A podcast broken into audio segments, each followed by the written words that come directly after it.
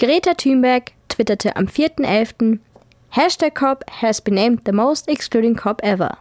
This is no longer a climate conference. This is the Global North Greenwash Festival. A two-week celebration of business as usual and bla bla bla. Das klingt ziemlich hart. Aber was genau ist dieses COP? Und was ist Wahres an Gretas Tweet dran? Zuerst einmal. COP steht für Conference of the Parties, also Konferenz der Vertragsstaaten oder auch bekannt als UN-Klimagipfel oder auch Weltklimakonferenz. Die Parties, das sind die 197 Staaten der United Nations Framework Convention on Climate Change. Sie haben sich 1922 zusammengeschlossen, um jedes Jahr gemeinsam Maßnahmen zur Bekämpfung des Klimawandels zu entwickeln. Dieses Jahr fand die Konferenz in den ersten zwei Novemberwochen nun zum 26. Mal in Glasgow in Schottland statt. Der Gastgeber der Konferenz ist Großbritannien. Staats- und Regierungschefinnen sowie Delegierte aus der ganzen Welt nahmen an der Konferenz teil. Allerdings fehlten auch wichtige Personen wie der Regierungschef Russlands Wladimir Putin oder Chinas Präsident Xi Jinping. Russland und China sind aber große CO2-Emittenten und haben somit einen großen Einfluss auf die Entwicklung des Klimawandels. Beide erklärten, bis 2060 klimaneutral zu werden. Die diesjährige Konferenz dreht sich um die Einhaltung des Pariser Klimaabkommens aus 2015. Die Staaten haben sich im Pariser Abkommen völkerrechtlich dazu verpflichtet, ihre größtmöglichen Bemühungen ins 1,5 Grad Ziel zu investieren. Das bedeutet, die Erderwärmung auf möglichst unter 2 Grad, am besten 1,5 Grad im Vergleich zum vorindustriellen Zeitalter zu reduzieren. Konkrete Strafen gibt es aber nicht, wenn ein Staat dieses Ziel nicht erreicht. Deswegen sieht es im Moment eher nicht so aus, als würden sie das Ziel einhalten können. Auch aus diesem Grund lag viel Hoffnung auf einen Wandel hin zu strengeren und eindeutigeren Maßnahmen.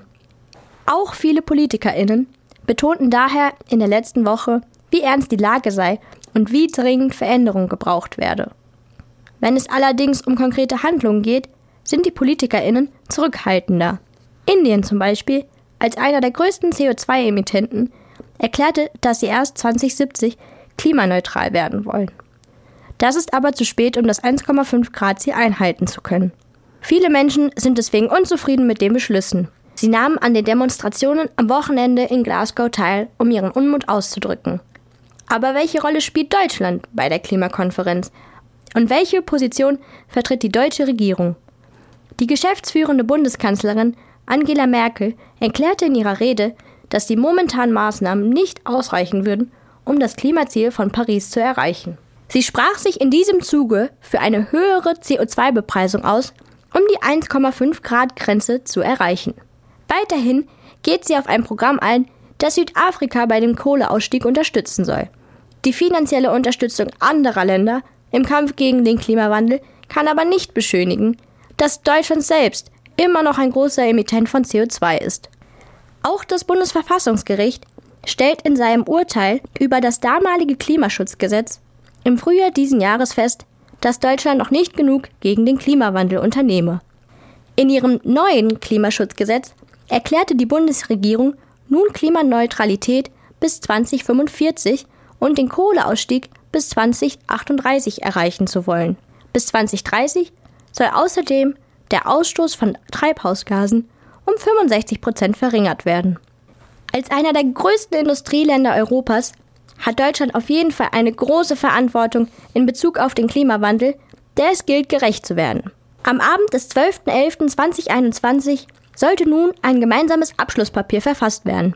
Es kam jedoch zu keiner Einigung und das Papier wurde erst am Tag darauf fertiggestellt. Die teilnehmenden Staaten einigten sich auf eine Reduzierung der Treibhausgase von 45 Prozent im Vergleich zu 2010. Weiterhin wurde ein Ende der Abholzung von Wäldern bis 2030 vereinbart.